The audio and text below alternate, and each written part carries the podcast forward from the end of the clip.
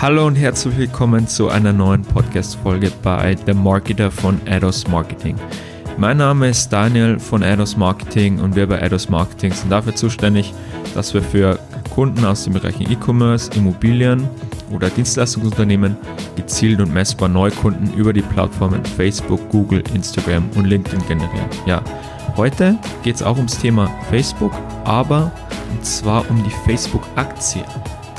Nicht, wie kannst du die besten Kampagnen schalten heute, sondern Facebook-Aktie, Aktienanalyse, ist Facebook ein gutes Aktieninvestment? Ja, wir dachten uns, Facebook ist Facebook, deswegen geht es heute darum mal ums Thema.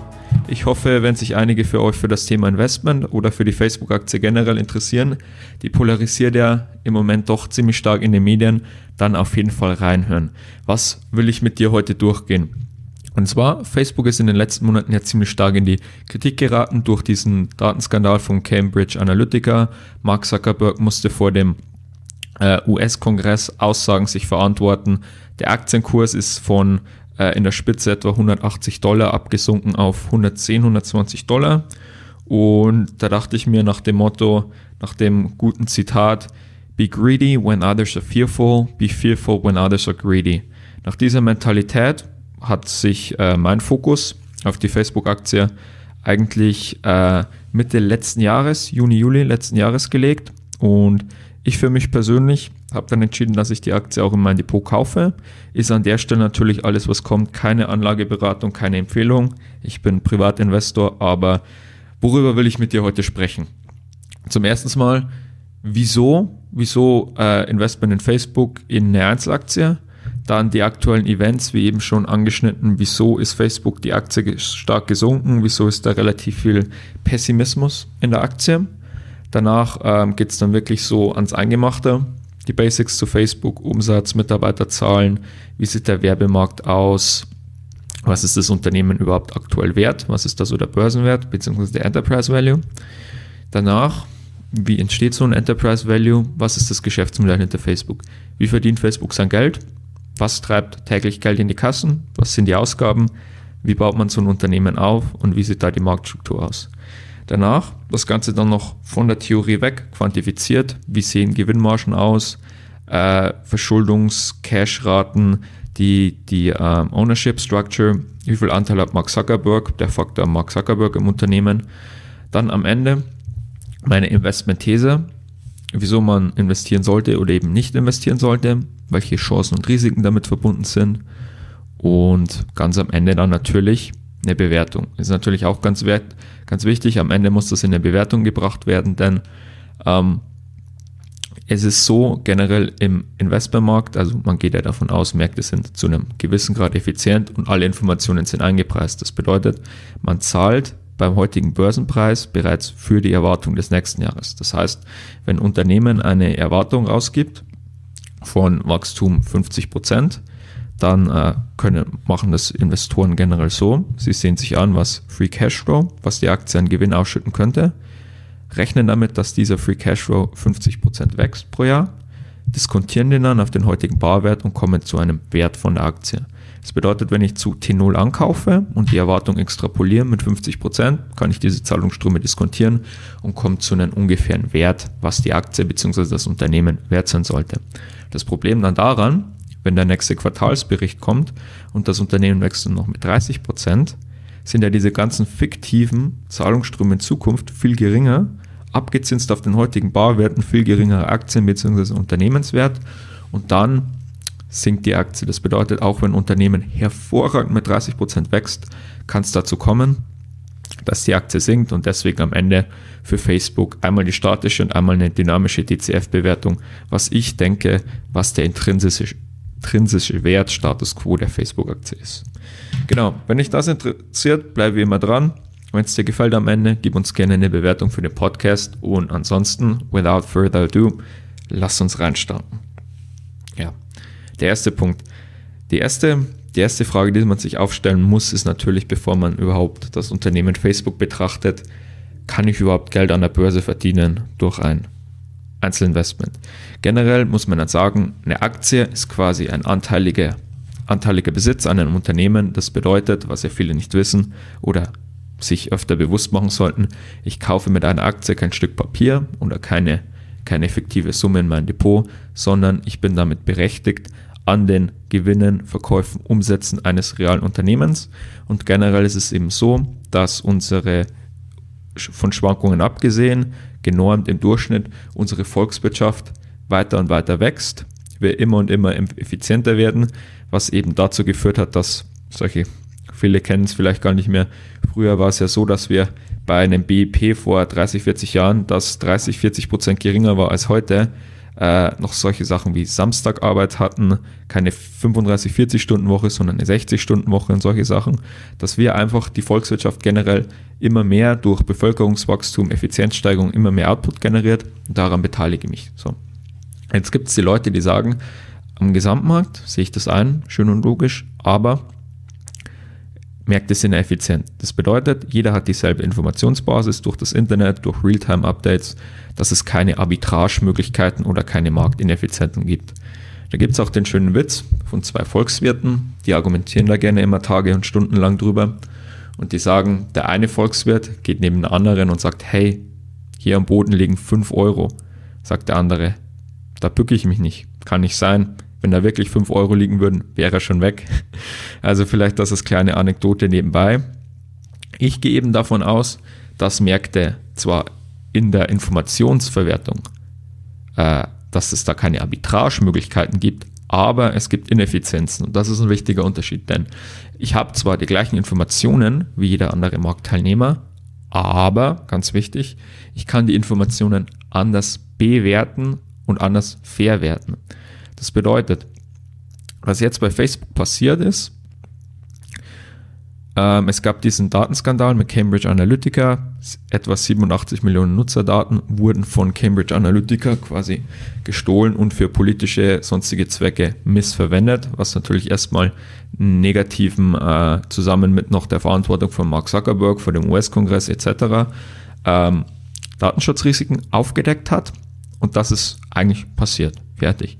Was dann passiert ist, jeder hatte diese Information und Leute haben darauf geschlossen, dass das dazu führt, dass Millionen von Nutzer aufgrund von Datenschutzproblemen sich ihre Accounts löschen werden, Facebook nicht mehr löschen werden, dass Werbetreibende aufgrund von auch Due Diligence institutionellen Gründen äh, keine Werbung dort mehr betreiben werden, ähm, dass institutionelle Investoren eben auch aus diesen Gründen, äh, Datenschutzverantwortungsgründen nicht mehr investieren werden und aufgrund der, was damit unabhängig in Verbindung steht, der neuen Datenschutzgrundverordnung in Europa, die ja auch letztes Jahr kam, wo auch so dieses Horrorszenario gemalt wurde, äh, riesige Hürden für Werbetreibende und Firmen ähm, führt zu, also dass das Ganze im Nutzerzahlen und diese ganzen Werbemaßnahmen inaktiver werden und darauf, die, aufgrund von diesen einen Ereignissen T0 wurde auf Szenario geschlossen, Aktienverkäufe, Accountslöschungen, weniger Werbeeinnahmen und diese Erwartung, dieses negatives Ereignis wurde extrapoliert und in den Erwartungen von Facebook eingepreist. Dazu hat Facebook dann noch die eigene Guidance rausgegeben, also für, für alle, die nicht so äh, am Aktienmarkt unterwegs sind. Eine Guidance ist quasi, da schreibe ich als Unternehmen rein, da ich ja selbst die besten Informationen habe, was erwarte ich für Wachstum für die Ertragslage im kommenden Quartal oder im kommenden Jahr. Facebook hat dann äh, vorsichtshalber natürlich das Ganze auch negativ einbepreist. Sie haben quasi gesagt, unser Umsatz, denken wir, geht von 50% Umsatz plus pro Jahr zurück auf etwa 35, im 30er Bereich zurück und sorry, unser Wachstum geht von 30% auf etwa 9 bis 10 Prozent zurück und unsere Marge wird sich von 50 Prozent auf etwa 35 Prozent äh, senken. So, das war mal Status quo. Was passiert aber ist, im Grunde genommen wurden diese Erwartungen widerlegt. Im letzten Quartal 2018 Wachstum weiterhin von 30 Prozent, äh, zum Vorquartal von Jahresbasis Jahr 2017 zu Geschäftsjahr 2018 wurde sogar 36% Umsatzwachstum erzielt. Die Marge bleibt weiterhin, die Gewinnmarge, die operative Gewinnmarge bei 46%. Sehr, sehr gut, sehr, sehr stabil. Also normale, normale Margen so irgendwo bei börsennotierten Unternehmen sind irgendwie, natürlich muss man natürlich wieder von Branche zu Branche unterscheiden, aber so ungefähr irgendwo bei 15 bis 25, vielleicht maximal 30 Prozent. Und das Ganze hat sich einfach gezeigt, dass da diese negativen Erwartungen einfach widerlegt wurden. Aber was ist passiert? Der Aktienkurs hat nicht wieder stark, also er hat mittlerweile wieder angezogen auf ein Niveau von etwa, ähm, ich glaube, sind äh, 100, 150 Euro, 140, 150 Euro. Und deswegen sage ich, hey, mit allem, was wir darüber sprechen werden, ich bin immer noch davon überzeugt, dass zu dem Preis die Facebook-Aktie unterbewertet ist, dass da noch keine Anpassung zum, zum fairen Wert, äh, zum fairen Wert äh, erzielt wurde. Und deswegen bleibe ich weiter investiert und werde die schwache Marktphase weiterhin zum Nachkaufen, zum Nachkaufen investieren. Genau. So viel zum Vorlauf oder Vorgeplänkel. Jetzt zu den Facebook Basics. Facebook erzielt einen Umsatz jährlich durch Werbeeinnahmen und Gebühren und Fees. Also Gebühren und Fees sind so sowas wie In-App-Käufe, die sie, wo sie dann Provisionen bekommen oder sowas. Aber 99% bzw. 95% der Einnahmen kommen aus Werbeeinnahmen von Werbetreibenden und der Umsatz summiert sich jährlich auf 55 Milliarden US-Dollar auf. Facebook hat allein auf Facebook 2,3 Milliarden Nutzer. Täglich nutzen Facebook davon 1,5 Milliarden, also etwa 65 Prozent der totalen Nutzerbasis und monatlich sind es 2,3 irgendwas Millionen, also im Endeffekt 99 Prozent der Nutzer nutzen Facebook mindestens einmal im Monat. Dazu kommen noch die, die Nutzer von WhatsApp von 1,5 Milliarden Nutzern, vor allem verbreitet hier im europäischen Raum und dann noch Instagram von einer Milliarde Nutzer mittlerweile starkes Wachstum. Ja, Plattformen, die Facebook, wie angesprochen, eben schon beinhaltet, das Facebook, Instagram, WhatsApp. Wissen ja viele auch nicht, dass WhatsApp zu Facebook gehört und paar mehr, aber auch nicht alle wissen ja, dass Instagram zu Facebook gehört. Und wenn man sich da mal den Markt betrachtet, diesen Social Media Markt, das ist ja relativ, relativ, also wenn man die Zahlen das erste Mal sieht, krass. Also jeder denkt, hey, Social Media, klar, also ich meine, ich bin nicht von der Steinzeit, es ist doch gang und gäbe, so, das hat sich etabliert. Aber die wirklichen Nutzungsdauer eines durchschnittlichen US-Bürgers von Social Media täglich lag 2012 bei etwa vier Stunden und 2018 etwa sechs Stunden. Also das muss man sich mal vor Auge führen. Sechs Jahre ist zwar ein langer Zeitraum, aber ich meine, 2012 war ja auch schon jeder auf Facebook so. Und die Nutzung von Social Media generell hat sich von vier Stunden nochmal auf sechs Stunden, zwei komplette Stunden äh, nochmal erhöht. Also ich meine, sind die zwei Stunden, die ich mir für Sport einplan, hat jeder nochmal elf Social Media, Watchtime, äh, Handytime draufgepackt, was krass ist. Und dieser ganze Werbemarkt auf, äh, dieser ganze Online-Werbemarkt wächst vor allem, wenn wir jetzt gerade mal noch einschränken, den Werbemarkt auf Social Media Advertising, der wächst mit 20% pro Jahr, was sehr, sehr krass ist. Also ein BIP, die normale Wirtschaft, wächst mit 1 bis 3% pro Jahr äh, und hier haben wir wirklich ein 20% starkes Wachstum und Trend anhaltend sogar noch steigend. Und in den ganzen Markt, der wird ungefähr auf eine Größe von 58 Milliarden geschätzt, was Social Media Ad Spending, Social Media Werbeausgaben weltweit betrifft. Und das Krasse ist, Facebook hat davon einen 70% Anteil. Also im Grunde genommen ist es kein Monopol, aber doch ein sehr großes, Oligopol, wo Facebook der klare Dominator ist mit 70% Marktanteil von diesem ganzen Markt. Danach Tencent im asiatischen Markt mit 6%, YouTube mit 6%, Twitter mit 4% und dann eine Plattform, von der wir persönlich überzeugt sind äh, als Werbetreibende, die stark im Kommen ist, wo auch organische Reichweite noch sehr gut äh, funktioniert, ist LinkedIn dann 4% am Markt. Falls sich hier einige fragen, wieso Google hier nicht dabei ist, Google ist eine Suchmaschine und deswegen sind die in der Social Media, im Social Media Markt nicht erfasst. Genau, also wie gesagt, 70% Marktanteil, das ist fast ein Monopol. Sie sind über zehnmal größer oder zehnmal mehr Einnahmen als der größte Mitbewerber. Und das ist krass, wenn man sich das überlegt. Also ich, ich stelle mal den fiktiven Vergleich an, weil ja jeder dann wieder sagt, hey, Facebook ist tot, weil man sich das einfach nicht vorstellen kann. Es ist ja nicht greifbar. Stellt euch mal vor, es waren zehn Autos auf der Straße vorbei und sieben davon sind Dreier BMWs. Dann ist noch äh, ein, ein Audi, ein VW und ein Skoda. Und das nicht nur auf 10 Autos, sondern alle Autos, die ihr für das ganze Jahr seht, 70% BMWs weltweit. Nicht nur Deutschland, wo das ja noch ausgeprägt ist, sondern geht mal irgendwo in Urlaub nach USA, da sieht man viel, viel weniger deutsche Autos oder in Asien, Südamerika und dann stellt euch vor, hey, hier wären 70% alles auf einmal nur 3er BMWs und das ist schon richtig krass.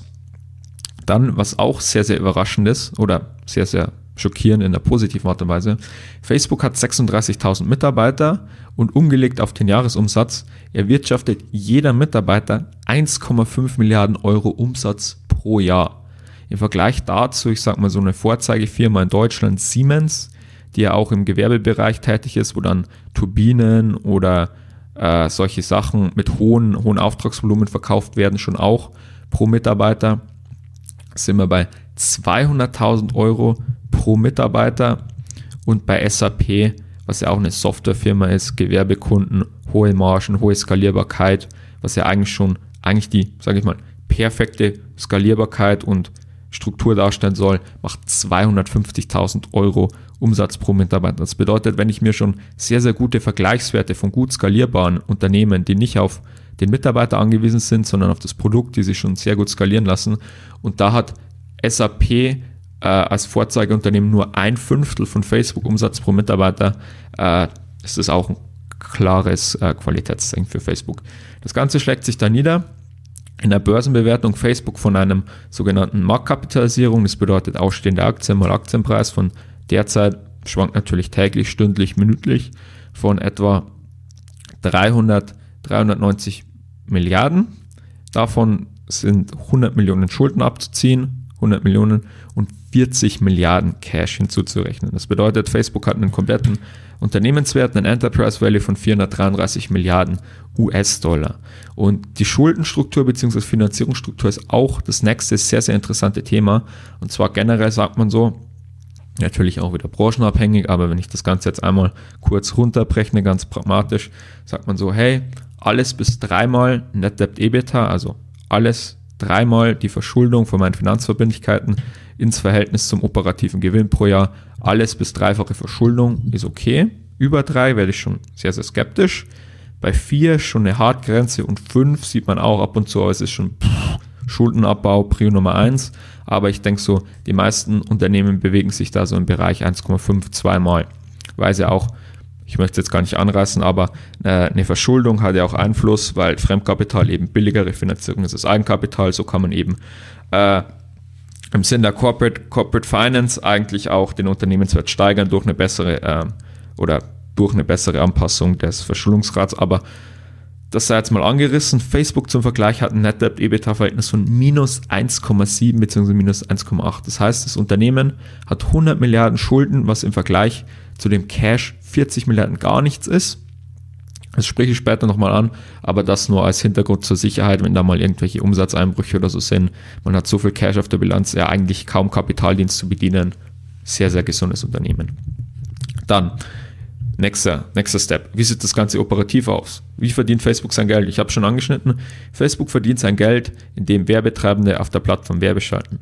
Und das Coole ist, Facebook selbst hat nie Probleme, Preise zu erhöhen. Zum einen steigen die mit der Inflation und zum zweiten, das ist das Geniale, wenn ich jetzt ein Autoverkäufer bin, sage heute kostet das Auto 50.000, im Jahr später sage ich, hey, mein Unternehmen soll wachsen, an welcher Stellschraube kann ich drehen, entweder mehr Autos verkaufen oder teurer. Ja, mehr Autos wäre teurer, weil das einer von ein Autos auf vier Autos irgendwie sich steigert, bisschen schwierig. Das heißt, ich verkaufe das Auto jetzt nicht für 50.000, sondern für 55.000 der Kunde sagt natürlich, hey, an dem Auto hat sich nicht viel geändert, wieso sollte ich da jetzt 10% mehr zahlen? Das ist natürlich, ja, schwierig. Was macht Facebook? Facebook ist eine Auktionsplattform, das bedeutet, sie haben ein Angebot an Werbefläche, äh, die sich verteilt an Anzahl der Nutzer und eben auf den Facebook-Feed, auf Instagram Stories, auf Desktop rechte Spalte, auf Messenger, also ein Angebot, an wie viele Nutzer und auf welchen Plattformen und Möglichkeiten sie Werbung platzieren können. Und dann haben sie eine Nachfrage. Und da der Markt einfach mit 20% jährlich steigt, wo auch schon also YouTube, Twitter, LinkedIn eingerechnet sind und Facebook mit 70% Marktanteil dann noch natürlich nochmal stärker steigt, mit wie wir gesehen haben 30 bis 35% jährlich, erhöhen sich ja auch die Preise in dem, weil Angebot bleibt gleich, Nachfrage erhöht sich drastisch, somit die Kosten pro Impression steigen. Und das sieht man auch, deswegen sagen wir Kunden auch oft, hey, wenn du jetzt immer noch skeptisch bist, so nach dem Motto, Äh, ich habe auf Facebook noch nie was verkauft, noch nie äh, eine profitable Werbekampagne gemacht, aber schimpfst über die Datenskandale, sagen wir, hey, du sagst mir gerade, Facebook ist mächtig genug, eine US-Präsidentschaftswahl zu beeinflussen und du denkst wirklich, du kannst da nicht dein 10 Euro E-Commerce Handyhülle-Produkt da verkaufen, dann machst du es einfach nur falsch. Und jetzt musst du spätestens also auch an die Leute, die irgendwie nur von Kundenempfehlungen leben, die sich noch nicht digital platzieren. Die Aufmerksamkeit shiftet eben von Zeitungsartikel, von äh, TV, also jetzt sagt jeder wieder Sportevents, hey, die haben doch eine super Aufmerksamkeit. Ja, die Sportevents ja, aber die Peaks von Twitter und von Facebook, Instagram sind in den Werbepausen von Sportevents. Also die komplette Aufmerksamkeit der Leute switcht auf Facebook, auf die sozialen Medien, auf Google, auf Podcasting und da muss man präsent sein. Und die Klickpreise und Impressionspreise steigen auch 30 bis 50 Prozent derzeit pro Jahr bei Facebook. Das heißt, wenn du jetzt noch länger überlegst, dann ist es eh schon zu spät. Da musst du dir schon die Gedanken über die nächste Plattform machen, wo du dann noch chancenloser bist, weil wieder neue Regeln, Markt ist noch nicht so erforscht. Das bedeutet, wirklich jetzt einsteigen mit Facebook-Werbung. Aber das am Rande. So erhöht Facebook seine Preise. Einfach die Werbetreibenden machen das selbst für sich. Facebook muss da gar keine irgendwie Verkaufspotenzial oder so reinbringen. Und das Tolle an Facebook am Geschäftsmodell ist der, ist der Netzwerkeffekt. Social Media ist ja generell so, es ist ein Netzwerk. Das bedeutet, wenn ein Freund von mir auf Facebook ist und ich einen Freundeskreis von 30 Freunden habe, hilft mir das gar nichts oder sehr wenig. Zwei Freunden, schon mehr. Drei Freunden, schon sehr cool, meine drei engsten Freunde. Ich habe eine und dann irgendwie 4, 5, 6. Das heißt, ich habe immer, immer mehr Nutzen. Also der Grenznutzen nimmt natürlich ab, ob da jetzt 1000 Freunde oder 1001 drauf sind, macht keinen Unterschied mehr. Aber ich habe einen Nutzen, desto mehr Leute drauf sind. Das heißt, Angebot und Nachfrage wieder. Das ist das klassische Henne-Ei-Problem. Immobilienportale, die neu sind, die irgendwie PropTech-Unternehmen, die haben eben das mega große Problem, dass sie ein Henne-Ei-Problem haben. Das bedeutet, wenn ich eine Immobilienplattform bin und ich habe äh, Häuser im Angebot, aber niemand schaut mein Portal an, keine Kunden, ne? funktioniert das Geschäftsmodell nicht. So, wenn ich aber jetzt äh, mega viele Kunden habe, Leute, die auf meiner Seite, auf meinem Portal shoppen, aber ich habe für 100.000 Nutzer nur zwei, zwei Objekte pro Monat, funktioniert das auch nicht. Jetzt ist das Problem, den Nutzer bekomme ich erst, wenn das Angebot da ist und das Angebot, die Leute, wenn ich sage, hey, ich kooperiere mit Maklern aus der Region, dass sie das auf meiner Plattform listen, ne? Die möchten den Aufwand nicht, wenn die noch keine Nutzer sehen. Und das ist, das ist eigentlich, das wird so unterschätzt, das ist eine so, so krasse Markteintrittsbarriere, einfach diese Netzwerkeffekte. Man sieht es auch auf dem Sportstreaming-Markt, also was es da nicht gab, Premiere, Sky etc. Die gehen ja alle pleite nach, weil sie einfach sagen, hey, ich habe dieses Netzwerkproblem, das heißt, wie kriege ich Leute auf die Plattform, damit ich sie krank incentiviere. Das heißt, dass ich jetzt bei der Zone oder so für 5 Euro im Monat Premier League, Bundesliga, Champions League, alles bekommen, NBA, NFL. Bauen wir dann so eine Nutzerbasis auf, weil es ist ein Winner-Takes-it-all-Markt. Das heißt, wenn all meine Freunde auf Facebook sind, wieso sollten wir jetzt zu, zu Social Media Plattform XY wechseln? Wieso sollte ich wechseln? Da ist ja noch keiner. Alle sind bei Facebook. Wieso sollte ich wechseln? Das heißt, wenn du mir sagst, du bekommst 10 Euro, dass du rüber wechselst, sage ich, okay, dann wechsle ich halt. Dann sagt mein Kumpel auch, hey, für 10 Euro wechsle ich rüber und dann wechseln wir alle zu anderen Plattformen. Das Problem ist nur, ich muss jedem dann 10 Euro geben. Und selbst dann würden es nicht viele machen, weil der Mensch einfach ein Gewohnheitstier ist. Das bedeutet, so wie es das Zone die ganzen Anbieter jetzt machen, sie bieten das quasi unter ihren eigenen Kosten. Sie machen das Ganze so billig, dass ich Früher habe ich halt mal 50 Euro für nur Bundesliga gezahlt bei Premiere. Jetzt zahle ich 10 Euro dafür, dass ich ähm, Champions League, Premier League, NFL, NBA, alles schauen kann. So, die Firma muss sich die Lizenz kaufen. Das bedeutet, sie verbrennen erstmal jahrelang Geld, um sich diese Plattform, dieses Netzwerk aufzubauen. Und dann, wenn sie die Monopolstellung haben, wenn die anderen ausgetrocknet sind, der Wettbewerb ähm, ausstirbt und sie eben die, die Netzwerkmacht haben, wo sie sagen, hey, wir sind jetzt so groß, dass die Nutzer sich gegenseitig anwerben, weil wir den Mehrwert von der großen Plattform haben, dann erhöhen wir die Preise. Und das passiert eigentlich bei, ist bei Sky so passiert, bei der Zone gibt es jetzt Preiserhöhungen überall so. Klar, der Zone hat wieder äh, kleinere Kosten, Dinge, weil sie jetzt irgendwie nicht Leute im Stadion und so haben, sondern weil es ein Streamingdiensten reiner ist, aber Prinzip denke ich verstanden so. Und das heißt, es ist eine so hohe Eintrittsbarriere und das ist das Coole am Geschäftsmodell Facebook, weil ich brauche nur ein soziales Netzwerk, vielleicht zwei und Das nächste coole ist die Skalierung. Äh, es ist relativ, nächste Markteintrittsbarriere, relativ kostenintensiv. Das bedeutet, dass ich so äh, eine Plattform für eine Million Nutzer schaffen kann oder für drei, vier Milliarden Nutzer, ist es ja generell so, da reicht mein, da reicht mein Laptop, äh, mein Server im Keller und zwei IT-Studenten, die das Ganze mal zusammen modellieren, reichen da nicht aus, dass das läuft. Das heißt, ich brauche da Serverformen, IT-Dienstleister, also da hängen ja so viele Fixkosten dran. Das bedeutet, viele Unternehmen können sich gar nicht leisten. So, wenn ich mir das Ganze aber leisten kann, dann ist es meiner Serverform egal, ob der Werbetreibende mir im einen Dollar oder fünf Dollar gibt, die Kosten sind die gleichen. Und dadurch schafft es Facebook einfach, eine Gewinnmarge von 50% auszuweisen mit 70% Marktanteil und Twitter mit 4% Marktanteil schafft eine Gewinnmarge von 10% nur. Natürlich kann man jetzt wieder sagen, hey, bla bla bla, Twitter managt das falsch, das könnte man so und so. Aber ja, dann wird halt Twitter bei einem besseren Management auf 15% kommen. Aber Facebook skaliert einfach so krass aufgrund der, der straffen Fixkostenstruktur, dass das auch ein sehr cooles Geschäftsmodell, sehr geile Economics sind. Genau. Ja, dann, wenn wir bei den Economics sind, nächster Punkt. Die Kennzahlen. Wie gesagt, Facebook wächst mit 30% pro Jahr, was phänomenal ist. Gewinnmargen von 45 bis 50%. Äh, überproportional Gewinnsteigerung durch geringe Kostenbasis und was damit verbunden ist, ein sehr profitabler äh, eine sehr profitable Verzinsung aufs eingesetzte Kapital. Verzinsung aufs eingesetzte Kapital, also in der Fachsprache sogenannter Return on Tangible Capital Employed, ist eines der meist übersehensten Faktoren im Investmentbereich, meiner Meinung nach. Also es gibt die guten Investoren, ein Buffett, ein Joel Greenblatt, die auch wirklich Erfolg haben im Investmentmarkt, die schauen auf solche Kennzahlen, diese Value-Investoren oft aber äh, viele Leute vernachlässigen das. Ich mache mal ein Beispiel. Ich hoffe, das kommt jetzt über Podcast, über Ton cool rüber. Und zwar stellen wir uns Unternehmen vor, es macht 100 Euro Umsatz, 10, Euro, 10, 10% Gewinnmarge, 10 Euro Gewinn und um diesen Umsatz zu erwirtschaften, brauchen Sie Maschinen im Wert von 20 Euro. Das heißt, wir sagen einfach mal,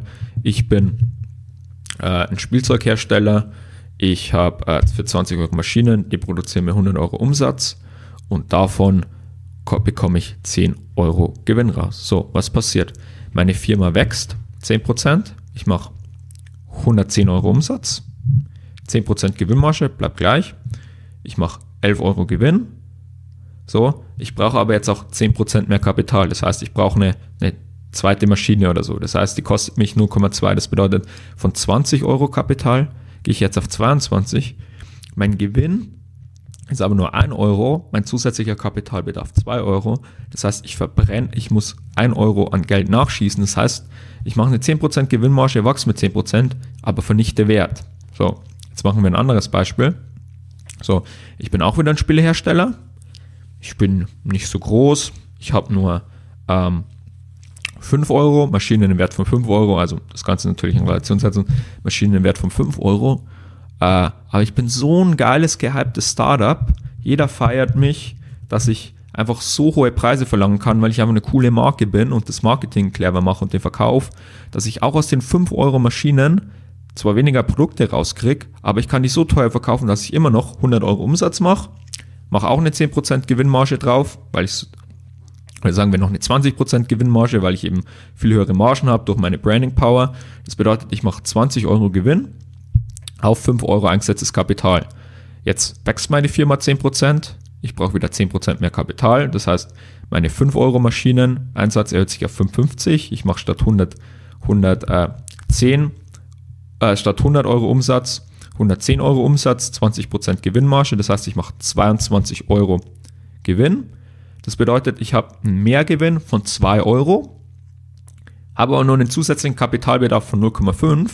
Das heißt, net am Ende bleibt mir 1,5 Euro ausschüttbarer Gewinn übrig, den ich jetzt entweder an die Aktionäre ausschütten kann oder reinvestieren kann, sodass sich das Ganze noch, noch mehr wächst, noch profitabler. Also ich glaube, Prinzip verstanden und das ist so eine Sache. Facebook, das Geschäftsmodell ist einfach so skalierbar. Sobald es eine Größe erreicht, diese ganzen Netzwerkunternehmen, dass Facebook einfach super profitables Wachstum auch noch betreibt. Und das ist so eigentlich bei den Economics die Sache, die ich bei Investments herausheben würde und die mich sehr, sehr überzeugt.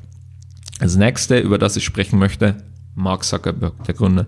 Mark Zuckerberg hat das ganze Unternehmen gegründet, ist dort noch CEO und hat auch noch Anteil. Also ich habe es jetzt nicht ganz genau ergoogelt, weil mir die Zeit gefehlt hat, aber soweit ich es weiß, er hat noch 30 Prozent Anteil Vermögen am Unternehmen und 50 Prozent oder 54 Prozent äh, Stimmrechte. Das bedeutet, es gibt da wieder A-Aktien, Klasse A, Klasse B und so und die einen haben halt keine Stimmrechte und so weiter. Das bedeutet, da, daher kommt die Diskrepanz zustande, aber wir sehen es oft in irgendwelchen DAX-Unternehmen, welchen großen Unternehmen, das ist halt ein Milliardenunternehmen, da kommt ein Manager rein, ganz ehrlich, der bekommt sein Gehalt.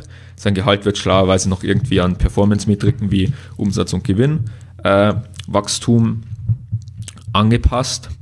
Und dann ja, dann kann man die Zahlen mal ein bisschen hindrehen. Und ihm, im, im Endeffekt ist es doch ihm, wenn er im Büro rausgeht, scheißegal, ob, ob die Aktionäre mehr Kohle in der Tasche haben oder nicht. Er erfüllt seine Ziele, er bekommt sein Cash, seiner Familie geht's gut, fertig. Ist ja auch nicht schlecht. So, aber der Vorteil jetzt, wenn Mark Zuckerberg noch so viel Geld hat, er macht sich doch Gedanken, er sagt, hey, 10% Gewinnwachstum, wie eben erklärt sie mir scheißegal, solange die nicht profitabel, solange die nicht mehr Vermögenswerte in meiner Tasche schaffen. Das heißt, er handelt, alles was er macht, handelt er im Interesse der Aktionäre. Das finde ich auch sehr, sehr cool, was auch ein sehr, sehr, sehr überschaubarer oder was von vielen Investoren überschaut wird, der Aspekt wie viel das Management oder die, die verantwortungsvollen Personen, die Leithammel, wenn man so will, im Unternehmen, wie viel Prozent an den Aktien oder an den Stimmrechten besitzen sie wirklich, wie viel von ihrem eigenen Vermögen steckt im Unternehmen. Und das ist so ein Ding, wo ich sage, da zahle ich auch gerne mal ein Premium. Ein weiterer Grund, wieso man für Facebook ja eigentlich ein Premium zahlen müsste, und zwar weil Zuckerberg so ein guter Kapitalallikator ist. So, negativer Punkt von dem weg. Wie gesagt, sie haben 40 Milliarden Cash auf der Bilanz bei 50 Milliarden Umsatz. Das bedeutet, sie haben halt einfach, klar, man braucht ein paar Cash-Reserven etc., aber es ist viel zu viel Cash-Reserven und Cash bringt halt mal Zinsen 0,1% auf der Bank. Und in ein Investment wie Facebook kann ich halt dann im Jahr, was weiß ich, also gehen wir mal bei Facebook weg, aber alternative Investments, äh, Bonds, also Anleihen, Immobilien, Aktien und so kann ich halt 5 bis 10% machen. Das heißt, eigentlich sollten Sie das Cash ähm, ausschütten an die Investoren oder ihre eigenen Aktien zurückkaufen. So, das ist zwar schlecht, aber generell Mark Zuckerberg ist ein sehr guter Kapitalallokator, wenn es um Übernahmen geht. Und zwar hat man das gesehen, als er damals, war es 2012, 2013, Instagram für eine Milliarde gekauft hat. Instagram damals war unmonetarisiert, hatte irgendwie so seine 2, 3, 400 Millionen Nutzer und jeder hat gesagt, ist der völlig bekloppt. Der zahlt eine Milliarde US-Dollar, fucking eine Milliarde US-Dollar dafür, dass ein Unternehmen kauft, was Verlust macht, was nicht einen Euro Werbeeinnahmen hat und eine hohe Kostenstruktur hat, ist der blöd so. Mittlerweile hat Instagram eine Milliarde Nutzer. Wenn wir mal davon ausgehen, die macht ein Dollar Umsatz, kommen wir gleich dazu. Ein Dollar Umsatz pro Nutzer, also im Sinn von Werbetreibende umgelegt auf die Nutzer. Das bedeutet eine Milliarde Umsatz pro Jahr, davon 50% Gewinnmarge, 500 Millionen. Mark Zuckerberg hat es damals für eine Milliarde gekauft. Das heißt, er hat das Zweifache vom aktuellen Jahresgewinn rückwirkend bezahlt. So, wenn das ganze Ding jetzt natürlich noch 50% wächst pro Jahr, weil Instagram nochmal stärker wächst als Facebook, äh, in ein, zwei Jahren, so hat er quasi das Einfache vom Jahresgewinn für Instagram gezahlt. Das heißt, er hat einmal Jahresgewinn gezahlt und die nächsten 30 Jahre, die kommen, gehen in seine Kasse. Also das sieht man mal wieder, er ist ein Visionär auch, das, er ist ja auch der Gründer, er hat einfach Ahnung, er weiß, wo die Trends sind, was, welche Geschäftsmodelle, woraus er was profitabel machen kann, was nicht. Und deswegen Akquisitionen oder Entwicklungen, die erstmal auf der ersten Hand absurd wirken, für den Normalo weiß Mark Zuckerberg genau, wie er das Ganze hinterher profitabel monetarisiert. Und das ist auch eine sehr, sehr ähm, ja, investitionslohnende ähm, Entscheidung in ein Management zu investieren, was eben solche, solche Gaben hat was viele nämlich auch vergessen, heute das iPhone dominiert die Welt, aber im ersten Jahr von den iPhone-Apps die beliebteste App war die App, ich weiß gar nicht, ob es noch viele kennen, wo man sich das Handy hinhält und es sieht dann quasi aus am Bildschirm, als würde man ein Maß Bier oder eine halbe Bier trinken. Und mittlerweile ist es ein Milliardenmarkt, der ganze App-Markt. Und genauso wie Leute dann bei YouTube über die Katzenvideos gelacht haben und jetzt ist YouTuber ein Beruf. Also äh, generell, es gibt Leute, die sehen sowas. Oder Gary Vaynerchuk ist auch einer, aufgrund von gewissen Faktoren, die wissen, hey, was macht ein erfolgreiches äh, Geschäftsmodell dann aus? Die sehen solche technologischen Neuerungen früh und investieren da. Genau.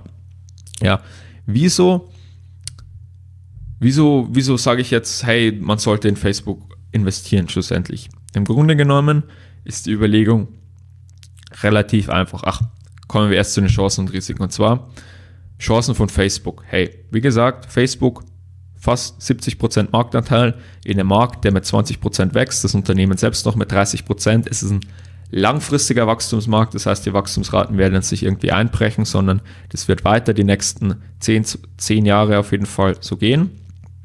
So, äh, und da kommen wir zu einer Chance oder Risiko. Wie gesagt, Chance, krasses Marktwachstum. Jetzt sagen Risiko, hey, Facebook nutze ich nicht mehr, äh, Facebook stirbt doch aus, Facebook ist öde. Und dann sage ich, hey, die jungen Nutzer, ja, die gehen jetzt von Facebook raus, aber wo gehen sie hin? Instagram. Instagram, krasses Wachstum und Instagram gehört ja auch Facebook. Das heißt, nett, nett, Jacke wie Hose, ist mir egal. Zweite Sache, Facebook wächst weiterhin Nutzerzahlen. Aber wo wachsen sie? In der Demografie 40 bis 60-Jährige.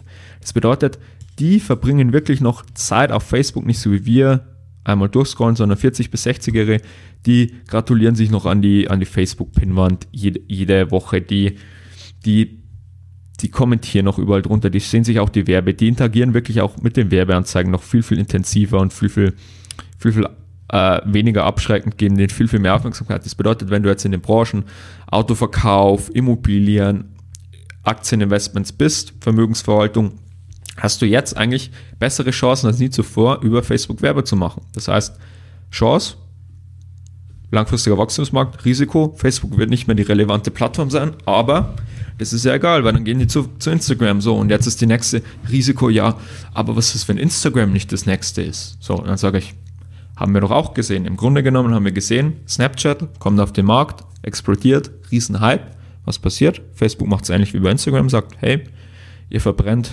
massiv Geld. Wenn ihr keinen Bock drauf habt, ich kaufe euch raus für x 100 Millionen oder x Milliarden Euro. Gründer haben sich gesagt, nee. Was ist passiert? Snapchat geht an die Börse, holt sich so sein Geld, lässt sich so ausbezahlen. Instagram kopiert die, die Story-Funktion. So, und dann innerhalb von sechs Monaten hat die Story-Aufrufe von, äh, von, von Instagram Snapchat überholt. Innerhalb von sechs Monaten nach Instagram Story Launch. Und äh, erste Leute auf Snapchat, die halt da eine große Reichweite hatten, meinten irgendwie so, schon nach, nach, schon nach vier, fünf Wochen sind 50% ihrer Snapchat-Video angebrochen, seit Instagram Stories gab. Also entweder A, Facebook hat durch die, durch die Marktstellung, durch die hohen Margen auch natürlich auch die größten Taschen für äh, Entwicklung, Forschungs- und Entwicklungskosten selbst was zu entwickeln. Sie haben auch die, die meisten Daten, die sie abgreifen durch das Monopol. Sie haben die besten Nutzerdaten und können daraus dann äh, predictive oder wie sagt man zu besten auf Deutsch, können daraus am besten dann herausleiten, wohin die Entwicklung geht. Selber Sachen entwickeln. B, sie kaufen kleine Startups auf und monetarisieren sie dann, wenden die großen Vorteile auf und machen damit ein gutes Geschäft. Das heißt, billig ankaufen, Earnings, Einnahmen krass steigern und einen guten Deal machen oder sie kopieren sie einfach. Nächste Chance. Und zwar der Umsatz in den USA pro User, also was Werbetreibende umgelegt pro User zahlen, ist 35 Dollar. In Europa oh, ist das Ganze nur bei 10 Dollar, also weniger als ein Drittel. Das bedeutet, selbst wenn man jetzt davon ausgeht, dass Europa dann nicht auf USA Anschluss oder genau auf dasselbe Level kommt, ist es mindestens auch zu erwarten, dass sich auch in Europa die Revenue per User über die Jahre hinweg auf bis zu 20 Dollar oder mehr annähern, das heißt mindestens noch verdoppeln. Und in Asien und Afrika und Südamerika, in den Rest der Welt, ist das Ganze nur bei 3 Dollar pro User. Das heißt, das sind natürlich Entwicklungsländer, weniger wohlhabende Bevölkerung etc. Aber da kann man auch ausgehen, dass sich das Ganze auf jeden Fall die nächsten Jahre noch mindestens verdoppeln kann. Und das ist die nächste Chance. Und zwar wir haben jetzt die letzten zehn Jahre gesehen, wo die Wirtschaft gut läuft und da haben wir die Entwicklungen. Ja, jetzt stellen wir uns mal vor, wir kommen wieder in die nächste Rezession. Das ist auch wieder Chance und Risiko gleichzeitig. Marketing ist ein zyklischer Markt. Bei Google gab es damals 2008, 2009 eine Umsatzentwicklung von minus 50 Prozent zum äh, Vorjahreswachstum, weil eben Marketing eine zyklische Ausgabe ist, läuft schlecht, mach, drucke ich halt mal ein paar weniger Flyer, schalte ein paar weniger Werbeanzeigen, weil ich es mir nicht leisten kann. Aber daraus kommt jetzt wieder die Chance, dann muss ich mir ja dreimal überlegen, ohne Werbung geht es nicht. Werbung ist Verkauf, die Aufmerksamkeit, wie gesagt, sechs Stunden pro, pro aktiven User liegt bei Social Media, wenn ich irgendwas verkaufen will, wenn ich mir eine Marke aufbauen will, wenn ich eine Dienstleistung habe. Ich muss eine digitale Präsenz haben. Das heißt, ich muss Werbung machen.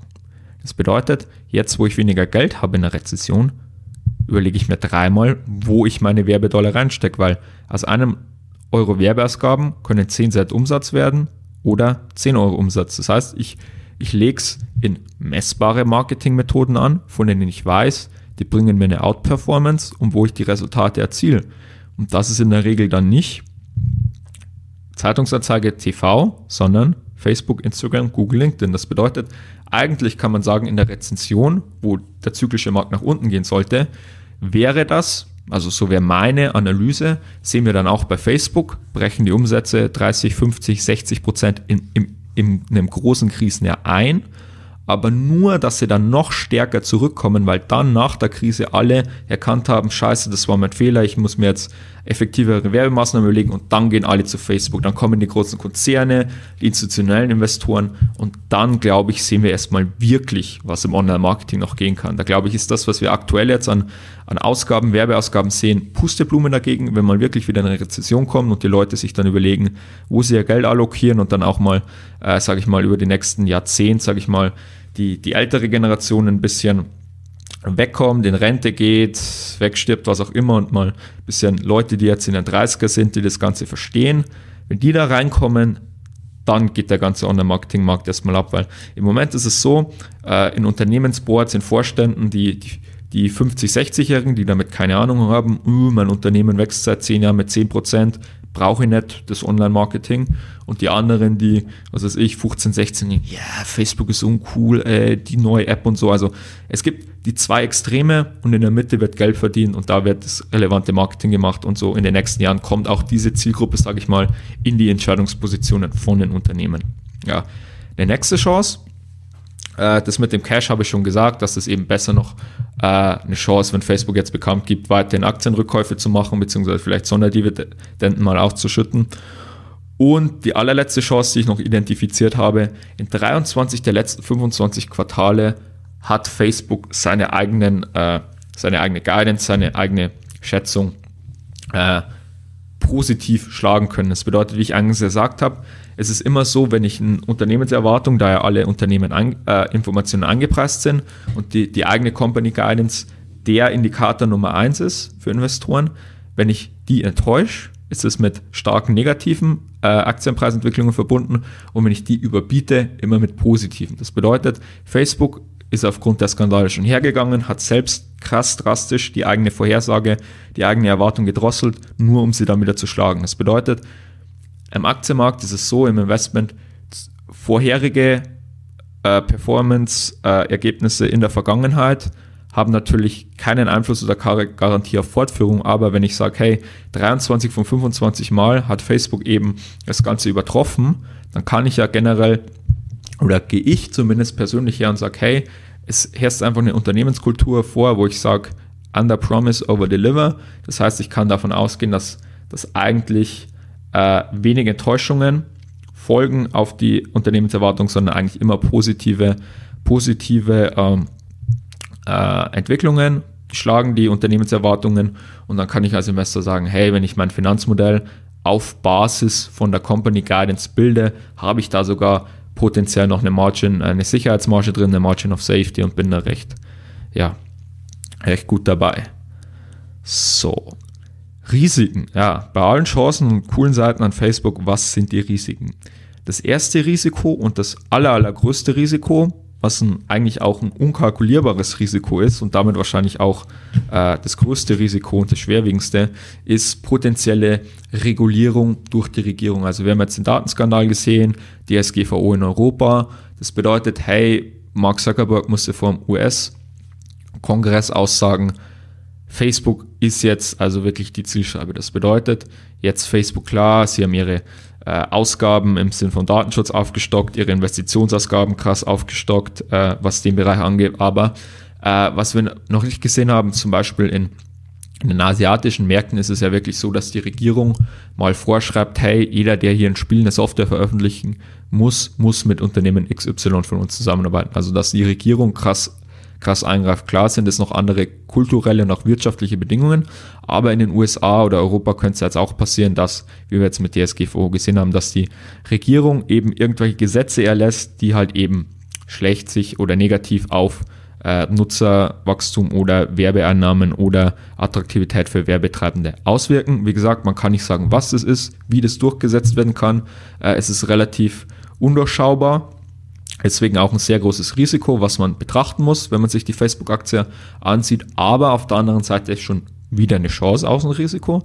Da die regulatorische Maßnahmen, ich kann das ja nicht einem Kollektiv vorschreiben. Also vor dem Gesetz sind ja normalerweise, oder so sollte es zumindest sein, alle gleich. Das heißt, ich kann solche regulatorischen Maßnahmen nicht nur für Facebook einführen, sondern ich muss das ja dann für alle Marktakteure einführen. Das bedeutet, diese Einhaltung von regulatorischen Maßnahmen, Aufstockungen von was weiß ich, Servern, Datenschutz, Sachen, Personal und so, sind ja wieder mit hohen Mehrkosten verbunden. Und ja, wer kann sich diese Mehrkosten wieder leisten? Nur die großen Spieler im Markt. So, wenn ich die dann mal überwunden habe, wer skaliert? Nur die großen Spieler im Markt. Das heißt, eigentlich wäre das auch wieder potenziell eine Chance. Und ein Risiko, das letzte Risiko, das ich sehe, das mit den zyklischen Ausgaben und Facebook wird irrelevant, habe ich ja bereits angesprochen. Äh, das letzte Risiko, auch ein großes Risiko, das ich sehe, beziehungsweise was heißt großes Risiko, und zwar diese verzinsungseingesetzte Kapital, so dass Facebook da so profitabel ist. Es zeigen einfach Studien so, das profitabelste Unternehmen und das unprofitabelste Unternehmen, dann ist halt das profitabelste in Jahr 0 bei 50 Prozent, die, die äh, allermeisten bei 15 bis 20 Prozent und die, das schlechte, schlechte Quartil irgendwo bei minus 20 Prozent Gewinnmarge. So auf eine Sicht von 10, 15 Jahren hat dann nach 15 Jahren das profitabelste Unternehmen eine Marge von 25 Prozent, der große, die großen 80 Prozent dazwischen 20 bis 22 Prozent und das schlechteste Unternehmen 16 bis 18 Prozent. Wieso?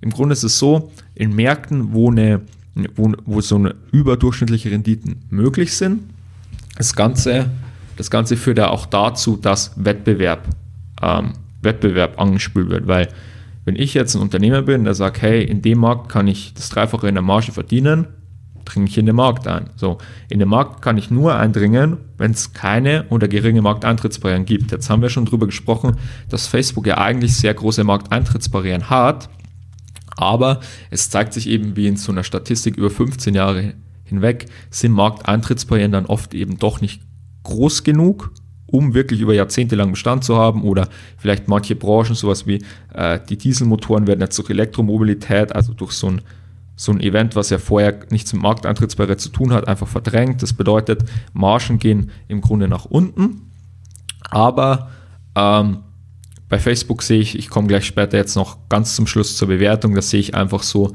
jetzt schon auch auf kurzfristige Sicht eine krasse Unterbewertung, weswegen die, die langfristigen Markteintrittsbarrieren auf 10, 15 Jahre, ob die jetzt so bestehen können oder die Margen über 15 Jahre gehalten werden können, spielen da keine Rolle, weil ich sage, aktuell schon ist Facebook schon stark unterbewertet auf Sicht der nächsten zwei, drei Jahre oder der nächsten sechs Monate hinweg schon, dass das jetzt nicht so eine große Rolle spielt. Aber sollte man, sollte man sich im Hinterkopf behalten. Dann letzter Punkt für heute, den ich euch mitgeben will.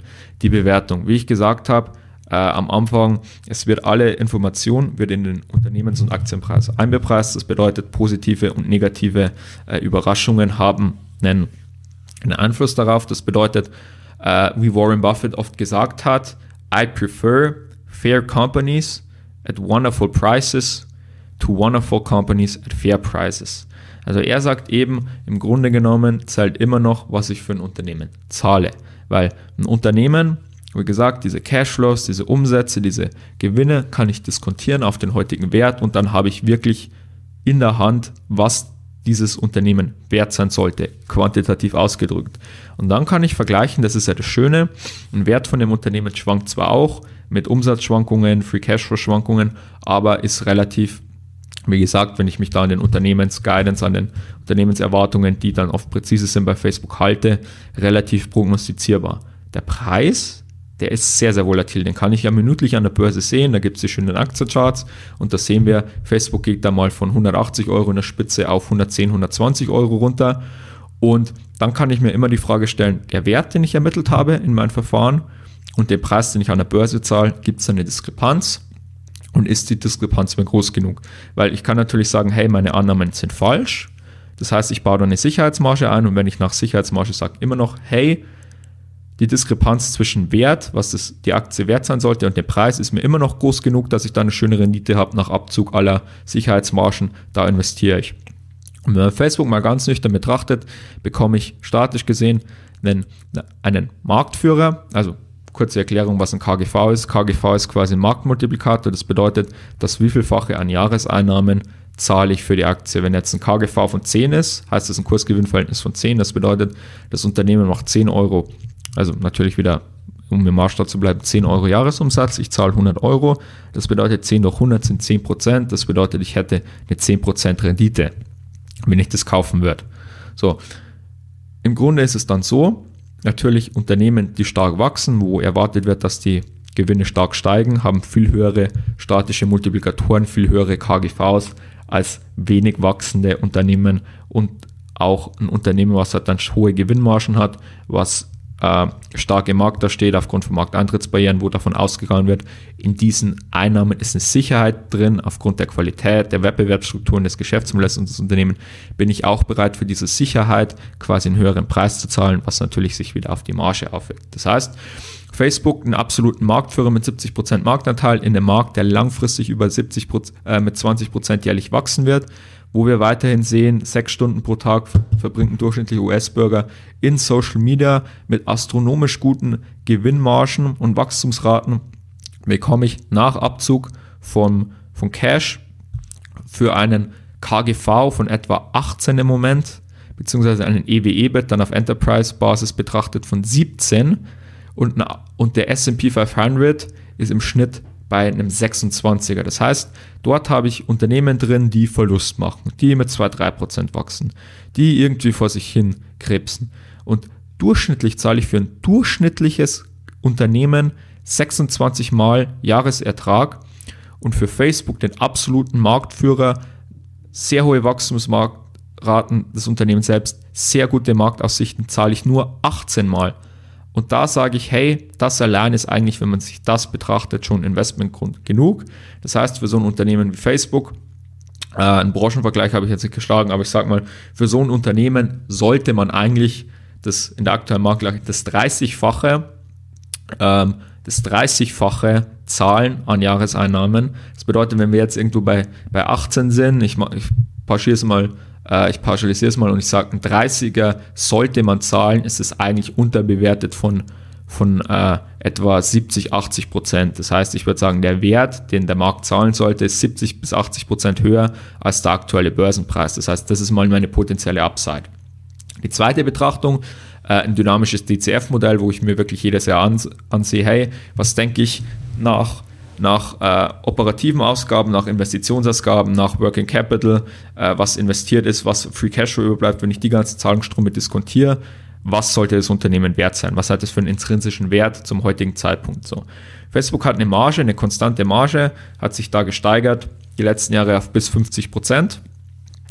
Und wenn ich in meiner Ab Abnahme jetzt ausgehe, hey, die Markteintrittsbarrieren sind doch nicht so gut, etc., die müssen Datenschutzausgaben aufstocken, ich würde sagen, das geht vielleicht auf 45 Prozent runter, bleibt auf 50 oder steigt tendenziell noch. Aber wenn ich sage, ganz konservativ geht es jetzt runter und ab 2021 wird nur noch 35 Prozent Gewinnmarge erzielt.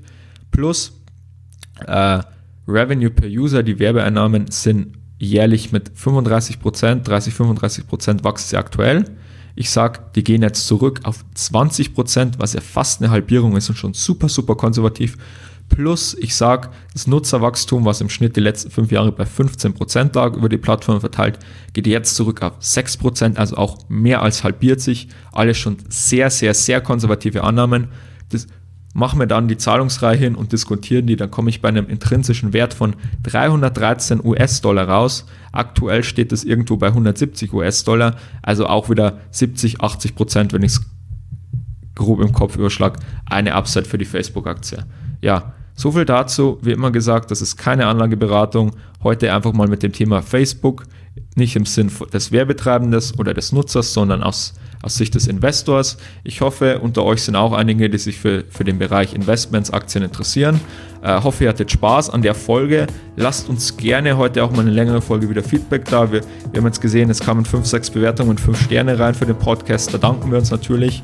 Und wenn du irgendwas mitnehmen solltest, uns unterstützen wolltest, bitte, bitte gib uns doch eine nette Podcast-Bewertung oder wenn das Thema äh, Facebook-Werbeanzeigen für dich interessant ist, für dein Unternehmen, du willst Neukunden messbar gewinnen, mehr Umsatz erzielen für dein Unternehmen, deine Marke digital präsent, sichtbar im Internet darstellen, dann melde dich doch bei uns auf unserer Website ados-marketing.com über das Kontaktformular oder per Mail info.ados.web.de.